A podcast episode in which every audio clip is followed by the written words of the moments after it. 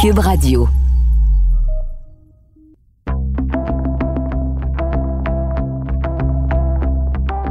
Bonjour, je m'appelle Josilito Michaud. De mon studio maison, vous écoutez Et après, un balado où je m'entretiens avec des personnalités publiques, des gens accomplis dans leurs domaines respectifs, à qui j'ai demandé de me partager leur vision du monde d'après, après qu'un virus, auréolé d'une couronne, est venu gouverner en roi et maître nos vies et en changer les contours. Tout ça a commencé par un confinement qui nous a obligés en quelque sorte à s'arrêter et voir le monde autrement.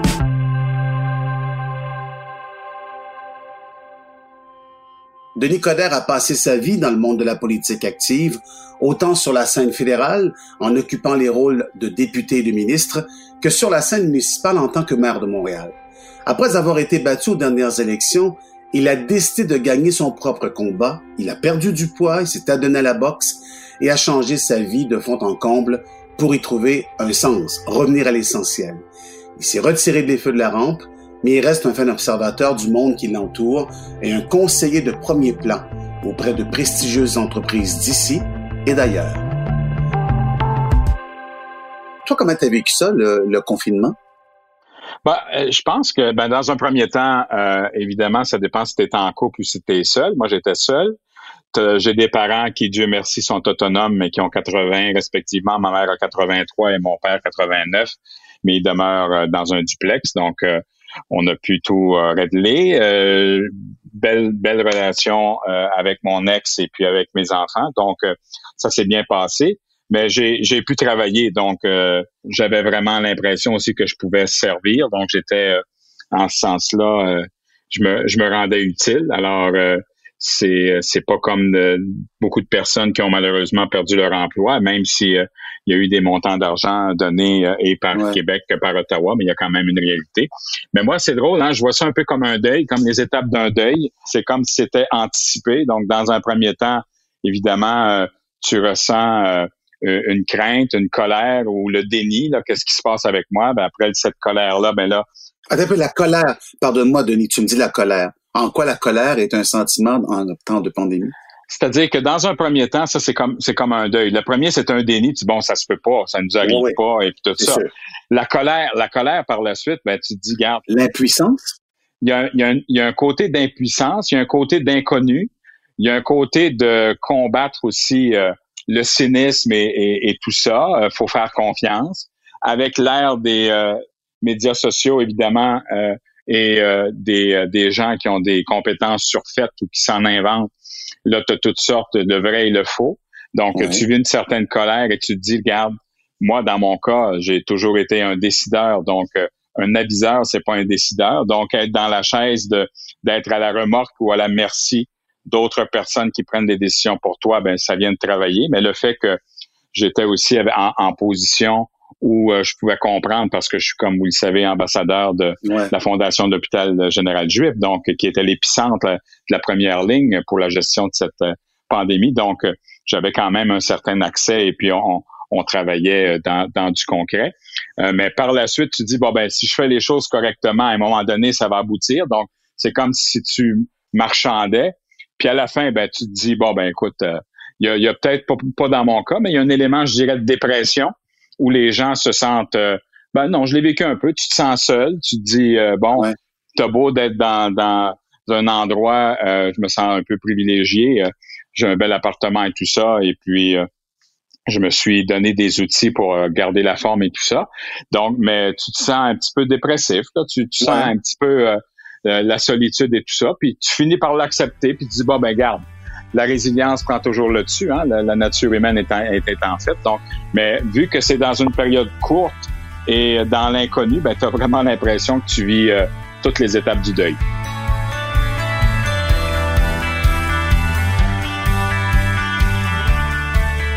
Et c'est une très, très belle analogie avec le deuil. Euh, euh, c'est drôle parce que quand on pense à ton parcours, et là, je fais pas semblant de pas te connaître intimement, t'es mon ami dans la vie, pas ben mal. Mais donc, je vais essayer de pas dévoiler rien, mais je vais essayer juste de poser des questions qui me viennent en tête au moment où tu me parles. Ce qui me vient en tête de Nicodère quand tu me parles, c'est de dire, c'est incroyable, parce que même quand tu étais au pouvoir, même quand tu étais au pouvoir, oh, euh, je parle surtout de la mairie de Montréal, qui pour nous, été très marquant euh, mm-hmm. comme maire, il y avait une forme de solitude également là. Il y a toujours, puis j'entendais François Legault cette semaine dire la ah. même chose. C'était passionnant ce qu'il disait hein, par rapport à, à la prise de décision. Voilà, quand tu prends des décisions, que tu veux vraiment prendre ces décisions, ben à ce moment-là, euh, t'es, comment je dirais, t'es, euh, tu te sens seul un peu parce que c'est sûr que un, quelqu'un qui prend une décision, déjà il y a 50% des gens qui euh, nécessairement euh, seront pas d'accord avec toi ou bien tu plairas pas. Alors, quand on prend, quand on est dans une gestion de crise, quand on est dans un leadership de crise, faut être rassurant, faut assumer une présence, faut montrer une certaine force puis une force de caractère, mais tu te sens seul parce que tu as beau avoir tous les aviseurs et tous les gérants d'estrade, ben, tu dois prendre une décision puis vivre avec. Il faut que tu tranches, voilà. Alors, euh, cette solitude-là, je l'ai, je l'ai senti. Moi, j'ai vécu aussi comme ministre euh, à l'époque, après les événements du 11 septembre, la, question de l'immigration, puis toutes les questions de diversité, le vivre ensemble. On est dans le vivre ensemble, là, hein?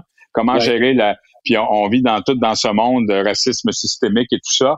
Donc, euh, quand tu prends une décision, c'est comme un jeu d'échecs. chaque geste que tu vas poser, mais ben, dans le cinquième, il va peut-être en avoir d'autres qui vont arriver. Il y a des dommages collatéraux et tout ça. Donc, c'est sûr que tu vis cette, euh, cette solitude-là et quand tu contrôles bien tes dossiers puis que tu veux vraiment prendre des décisions, ben à ce moment-là, tu dois aussi euh, avoir euh, faire la lumière et regarder de façon périphérique. Tu vises pas l'arbre, tu regardes la forêt aussi dans son ensemble, sans oublier ton arbre évidemment. Donc euh, c'est sûr que cette solitude-là, je l'ai vécue, je la partage. J'ai pas vécu une pandémie, mais j'ai vécu des crises assez importantes qui ah, avaient qui avaient un rôle sur la, la, la, nature humaine. Donc nécessairement, ça m'a permis ça m'a permis de, de comprendre un gars comme M. Legault ce qu'il vit présentement.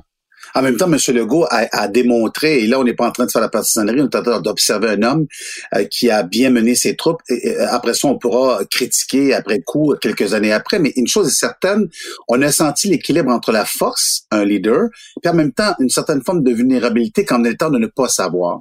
On a ben, vu dans ses points de presse un homme à un homme, un humain. On n'a pas vu un politicien, là. En fait, il a, agi comme un, on me disait dans notre temps, un bon père de famille. Oui, un, bon, parent, un bon parent. Mais ce que je dirais, c'est qu'il y a eu, il y a eu trois étapes dans la façon de procéder de M. Legault, puis c'est pas encore terminé. Dans un premier temps, il fallait saisir le dossier. Quand il y a une situation, faut que tu, faut que tu sois en contrôle, faut que tu assures une présence, faut que tu dises bon, écoutez là, il y a quelqu'un en charge, là. il y a un pilote dans l'avion, puis ça c'était extrêmement important. Euh, mais il y a aussi la réalité de sa juridiction. Donc, autant M. Trudeau ah avait un autre type de leadership, mais il y avait des enjeux qui étaient différents. Exemple, on peut critiquer la question de la frontière, mais avec les États-Unis, il fallait qu'ils prennent des décisions en conséquence. Donc, dans, mettons, dans le champ juridictionnel, M. Legault avait à assumer son leadership, c'est une chose. Il est beaucoup plus facile dans la mesure où tu as atteint cette confiance de la population d'assurer, par exemple, le confinement, parce que c'est pas rien, là, c'est la suspension des droits. Là. C'est de dire, regarde, à partir de maintenant, tu n'as plus le droit de travailler, tu vas te confiner, on va s'entendre sur euh, notre, notre euh, définition de la santé publique, puis il y a des gestes très précis. Donc ça, là, ça a été très, très bien fait. D'ailleurs, je l'ai écrit. Mais quand on arrive dans le déconfinement, puis qu'on fait face à une maladie ou à un virus dont tu ne connais pas nécessairement les tenants et aboutissants. On a beau comparer avec la grippe espagnole, mais c'est pas le cas. Donc, à ce moment-là, là, il y a eu, je dirais pas des dérapages, mais il y a eu des méthodes d'essai-erreur qui ont fait que euh, certains euh, dossiers ont, eu un petit peu de, du slack dans J'entends, par exemple, l'école. Est-ce qu'on la rouvre ou on la rouvre pas? Comment on le fait? Comment on le fait pas?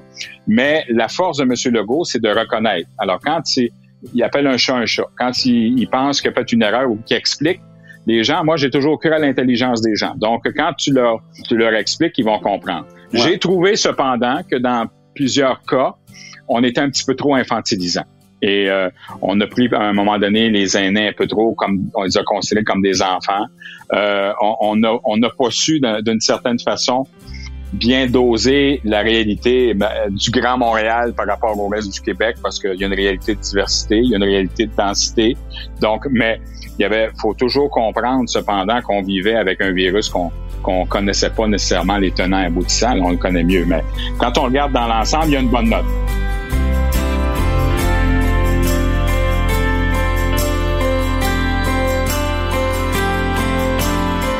C'est un phénomène mondial. Chaque président, chaque premier ministre, partout dans le monde, la moitié de la planète était confinée. Il y avait quand même, chacun avait à apprendre hein, au même moment où ça se passait.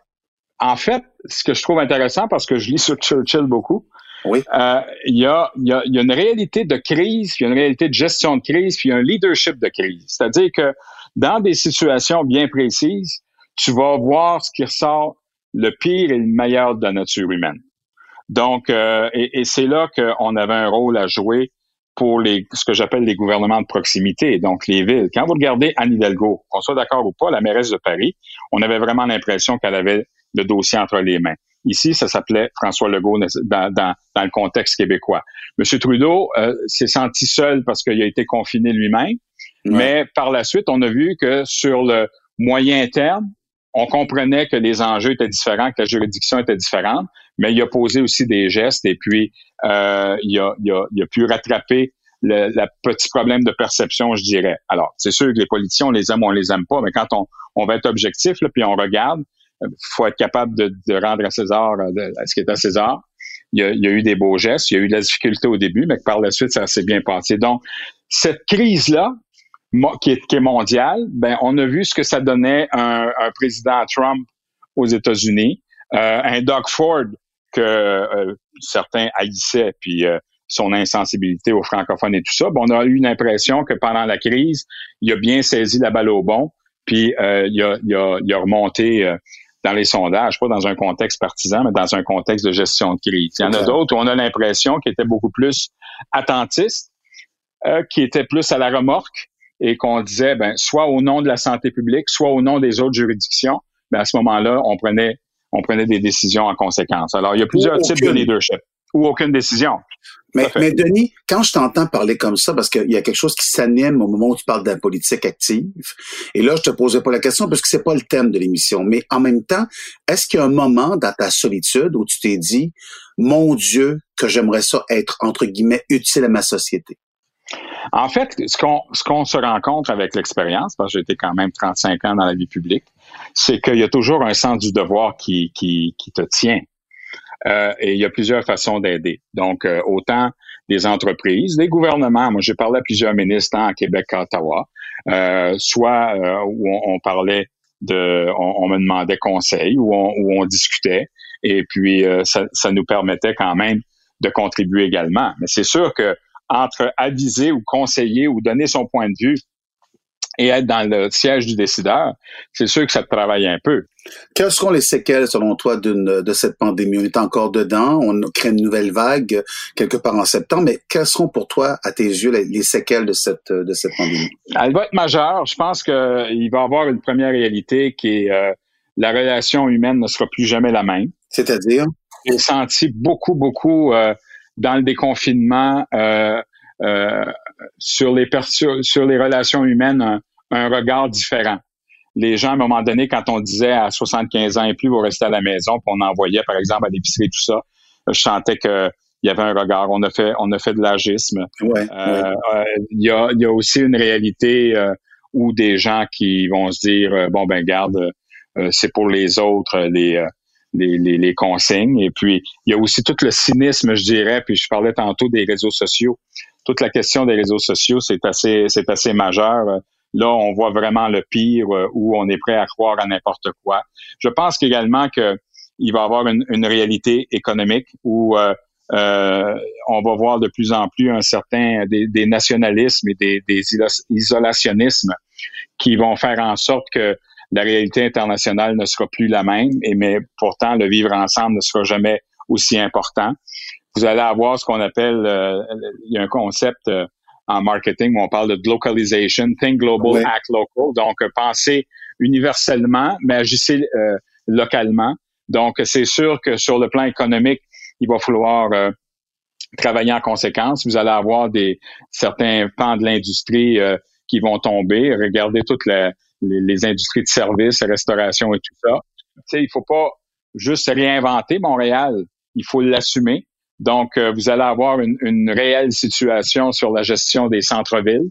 Euh, le télétravail, la façon de, de télémarketing et tout ça, ça veut dire que est-ce que toute la notion de densité va changer? si la notion de densité change, ça veut dire que nécessairement toute la question économique euh, va avoir un effet domino. Alors, si vous avez 300 000 travailleurs au centre-ville de Montréal et que là, maintenant, les gens vont décider de commencer à travailler seulement à partir de septembre ou octobre, par exemple, ben là, vous allez avoir une situation où il va avoir de moins en moins de monde. Alors, c'est sûr que on aime beaucoup notre restaurateur favori qui va livrer, mais euh, c'est pas de ça qu'il va vivre non plus. Puis vous allez avoir d'autres réalités dans dans d'autres euh, euh, schèmes économiques. Alors quand vous et, c'est déjà commencé ben, parce non seulement c'est commencé, mais je trouve en plus que malheureusement on est encore en réaction plutôt qu'à travailler en amont. Et en plus, on parle d'une deuxième pandémie. Donc toute cette gestion de l'inconnu va faire en sorte que il va y avoir des, des problèmes. On, on, mise beaucoup sur la mobilité, par exemple, les transports publics.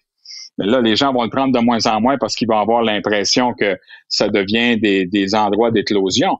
Donc, euh, vous allez avoir aussi la nouvelle réalité de l'automobile. Il va falloir repenser l'infrastructure, repenser euh, la, la, réalité familiale. Le bon côté, je vous dirais, de cette pandémie. Oui, parce que parce que je, je t'écoute depuis tantôt, je me dis il n'y a aucun point positif. Là. Oui, il y en a, il y en a. Moi, je vous dirais que on a redéfini un équilibre de vie. C'est-à-dire que ah les gens, les gens vont, les gens vont se dire, euh, faut que je prenne du temps pour moi. Il y a des gens qui, pour une première fois, avaient du temps pour eux. Et leurs enfants aussi? Euh, oui, Et même leurs nouvelle, enfants? Une nouvelle relation, je dirais, euh, familiale, une nouvelle relation où on a une nouvelle dynamique qui, euh, moi, je me suis rapproché évidemment de, de mes enfants encore plus. Euh, le père absent que j'étais m'a permis de l'être beaucoup moins.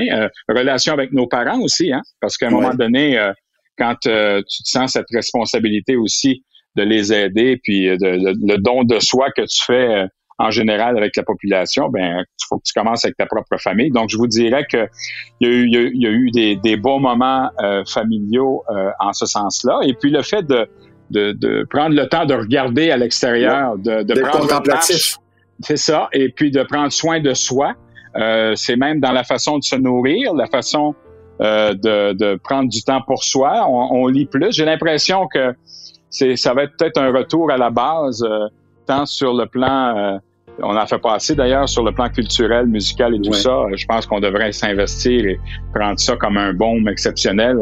Ils sont laissés à eux-mêmes trop souvent malgré les grosses annonces qui ont été faites. Mais toute cette nouvelle sensibilité va avoir aussi un, élément positif, je dirais, euh, sur euh, la façon de se regarder puis la façon de mieux vivre sa vie.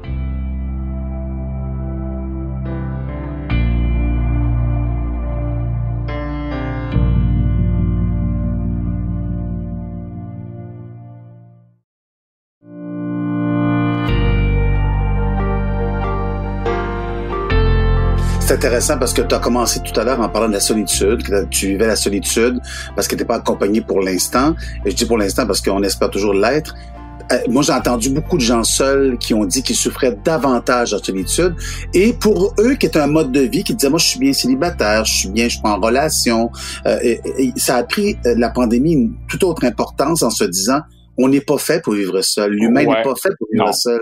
Moi, José Lito, j'ai toujours pensé que l'être humain est, est, un être social.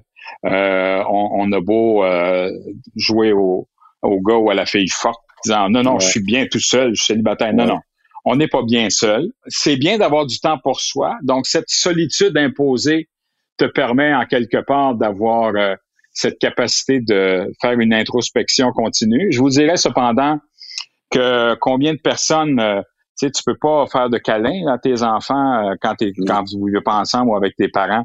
Donc, euh, ça aussi, là, le, on est très tactile, on est très latin, les Québécois. Là, donc, euh, de pas avoir cette capacité de, de, de prendre les gens qu'on aime dans nos bras, ça aussi, ça te redéfinit dans ton propre rôle. Puis les petites choses qui étaient pour d'autres pas ou pour soi pas importantes, mais là on se rend compte que ces petites choses sont très très importantes d'avoir cette capacité. C'est bien beau se zoomer puis se parler euh, par téléphone, mais on peut se voir, mais se sentir c'est encore euh, plus important et puis on, on, on, voit où ça prend tout son sens. Donc en quelque part, faudrait pas faire ça tout le temps, par exemple, on s'entend, mais ce, ce, recul puis cette façon d'être seul nous permet peut-être de euh, reconsidérer sa vie puis sa façon d'être.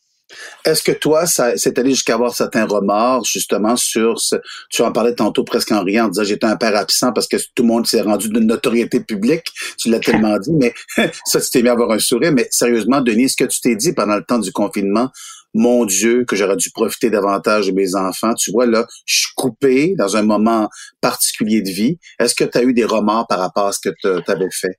Moi, j'ai fait ma propre introspection avant. Donc, ce que l'avantage en quelque part que j'ai eu, c'est que j'ai passé euh, par toute la gamme des émotions euh, depuis ma défaite en 2017. Puis j'ai quand même, euh, je me suis repris en main et puis j'ai fait cette introspection. Donc, cette résilience-là, je l'avais pas mal. Puis la vie est trop courte, là. On peut pas avoir des regrets tout le temps, des remords. À un moment donné, là, regarde, regarde en avant, là, regarde. toujours à la blague, la vie, c'est ça peut être comme une voiture. Pourquoi qu'il y a un pare-brise qui est plus grand que les rétroviseurs? C'est parce qu'il faut regarder en avant. Tu checkes tes angles morts, mais regarde en avant. tu sais. Alors, euh, euh, c'est un char électrique. Fait que pour mes amis écologistes, inquiétez-vous pas. Ah, tiens, euh, un retour à l'électrique. mais, mais ce qui est important, je pense, c'est justement de profiter de chaque moment pour pas avoir des regrets, mais pour mieux continuer. Alors, oui, j'ai des belles conversations. Euh, il y a des conversations beaucoup beaucoup plus senties, beaucoup plus sérieuses. Et puis à un moment donné, moi je suis pas dans le j'aurais dondu là, fait que c'est sûr que ça m'a permis peut-être de, regarder la vie d'un œil euh, nouveau, mais il y a quelque chose de beau là-dedans malgré tout, là, malgré toute cette euh, ces moments épouvantables, cette horreur que trop de personnes ont, vécu, ont écouté, on, a des connaissances que qui sont morts, toute la question des CHLD. Moi, évidemment, comme député de Bourassa à l'époque, j'avais 41 associations d'âge d'or, il y a des gens que je connais là-dedans, donc c'est sûr que ça vient de chercher. Mais euh, sur le plan personnel, l'être humain est tellement résilient qu'il va toujours aller chercher cette énergie pour euh, passer au travers. Donc, euh, évidemment, il y a, comme j'ai dit tantôt, il y a des deuils, mais il y a, il y a des étapes qui, qui vont te permettre de, de voir mieux et de faire mieux à l'avenir.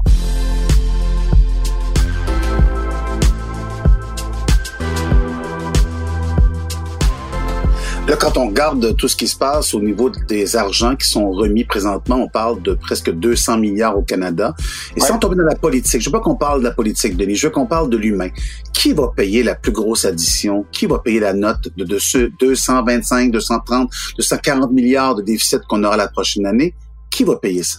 Ben, on va tous payer, mais à un moment donné, c'est pas une question de, d'argent, c'est une question de s'assurer que chacun puisse avoir les outils nécessaires pour passer au travers.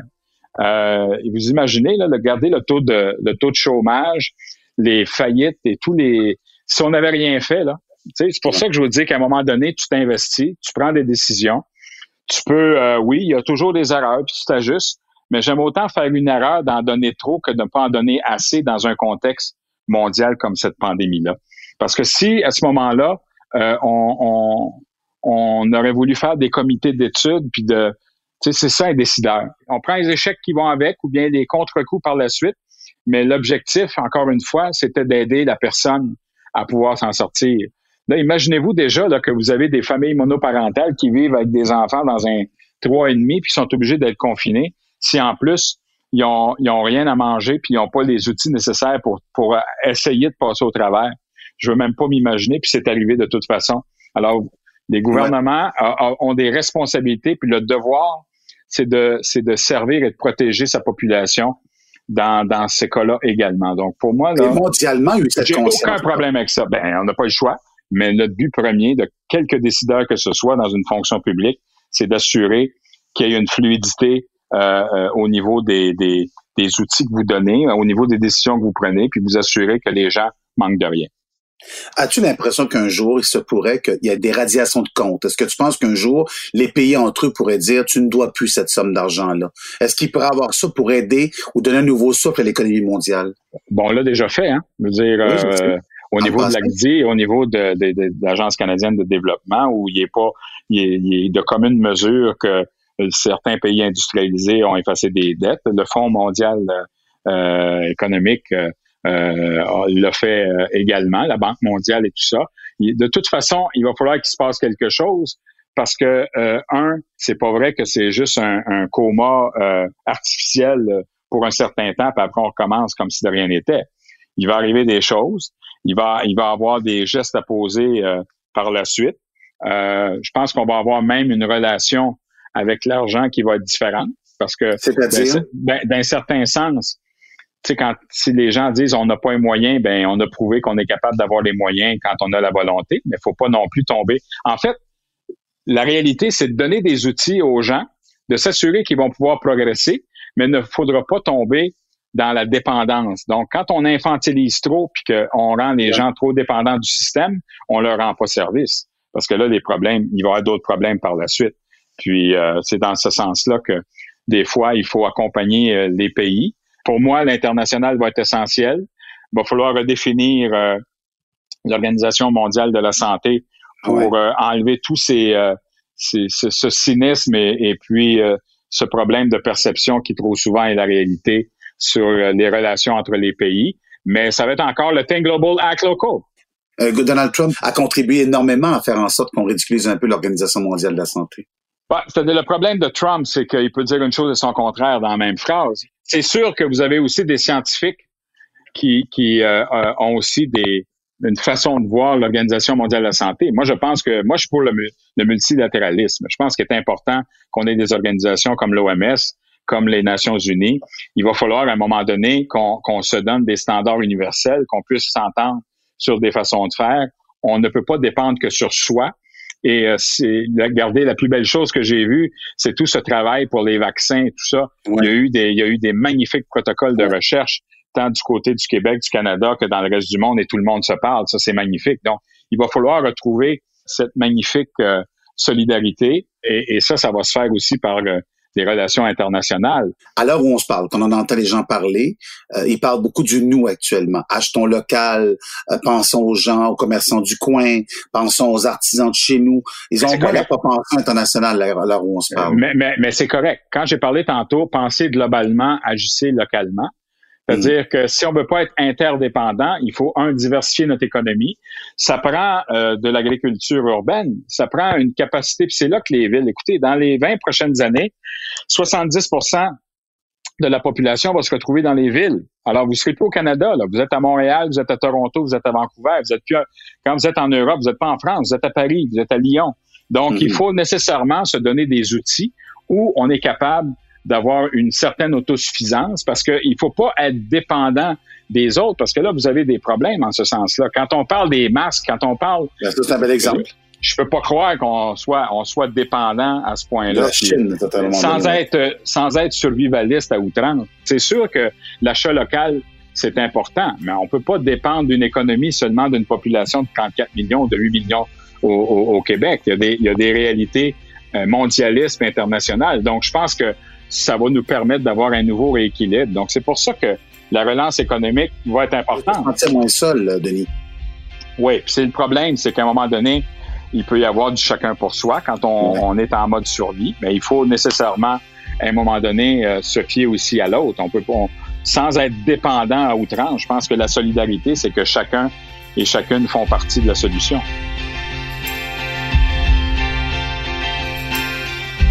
Je m'adresse pas du tout à l'homme public, je m'adresse à l'homme. Que restera-t-il de ce passage du virus dans ta vie, Lenny Coder?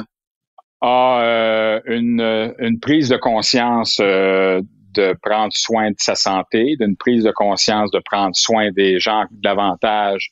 C'est une nouvelle sensibilité. C'est pas parce qu'on n'était pas sensible avant, mais personnellement, euh, on, tout allait trop vite. De prendre le temps et euh, de, de regarder, de s'assurer là, que les gens alentour de soi, euh, tu sais, à un moment donné, euh, il y a 24 heures dans une journée, puis c'est correct d'avoir un équilibre de vie. Je pense que cette pandémie-là, je l'avais vécu un peu avec euh, avec ma défaite, mais je vous dirais que ça consolide davantage cette résilience puis de, de, de, donner un sens et un équilibre à la vie. Toi qui es un grand rêveur et parmi tes grands rêves, il y a des grands rassemblements en regardant un sport qui s'appelle le baseball ou en regardant un autre sport qui s'appelle le football ou en regardant bien d'autres sports. Est-ce qu'on peut rêver un jour à se rassembler de nouveau? Oui, on va rêver à ça, puis ça va marcher, puis c'est comme ça, puis c'est correct. Ce que je pense qui doit être important avant toute chose, c'est de redonner toute la dignité à malheureusement tous ceux et celles euh, qu'on a perdus. Euh, c'est de redonner un sens, donc la façon dont on traite nos aînés, la réalité de la diversité, euh, le vivre ensemble. Euh, à mon avis, c'est la priorité. Et de s'assurer que l'on puisse, sans infantiliser les gens, de s'assurer que personne manque de rien, puis de démontrer une sensibilité. Ou euh, quand euh, on n'entend pas parler de quelqu'un, c'est pas parce que ça va bien, c'est peut-être qu'il faudrait vérifier à nouveau si tout est correct. Alors, je pense que le prochain rassemblement, c'est une prise de conscience collective. collective du vivre ensemble et que à tous les niveaux, quelques âges, que peu, peu importe l'âge, qu'on puisse s'assurer que, que tout va bien et que on donne tout un sens à la dignité humaine. C'est une conclusion magnifique. Ben, merci. C'est une conclusion magnifique parce que, effectivement, on ne peut pas arriver à court terme à des grands rassemblements, mais si on se rassemble pour se ressembler et faire quelque chose ensemble, peut-être qu'un jour, on va pouvoir se retrouver tous ensemble. Ben, je pense qu'on a toujours, à chaque, chaque euh, crise est une opportunité. Ben, saisissons cette opportunité-là pour euh, rendre hommage à la vie et donner tout son sens à la vie, puis donner tout son sens à la dignité humaine et à tous ceux qui sont venus avant nous. Merci Denis Coderre, toujours passionnant de t'entendre, vraiment, vraiment. À la prochaine, merci. Au plaisir. au revoir. Au revoir.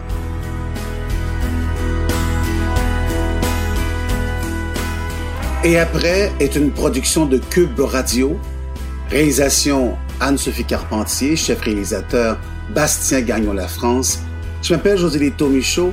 Merci d'être à l'écoute et à très bientôt.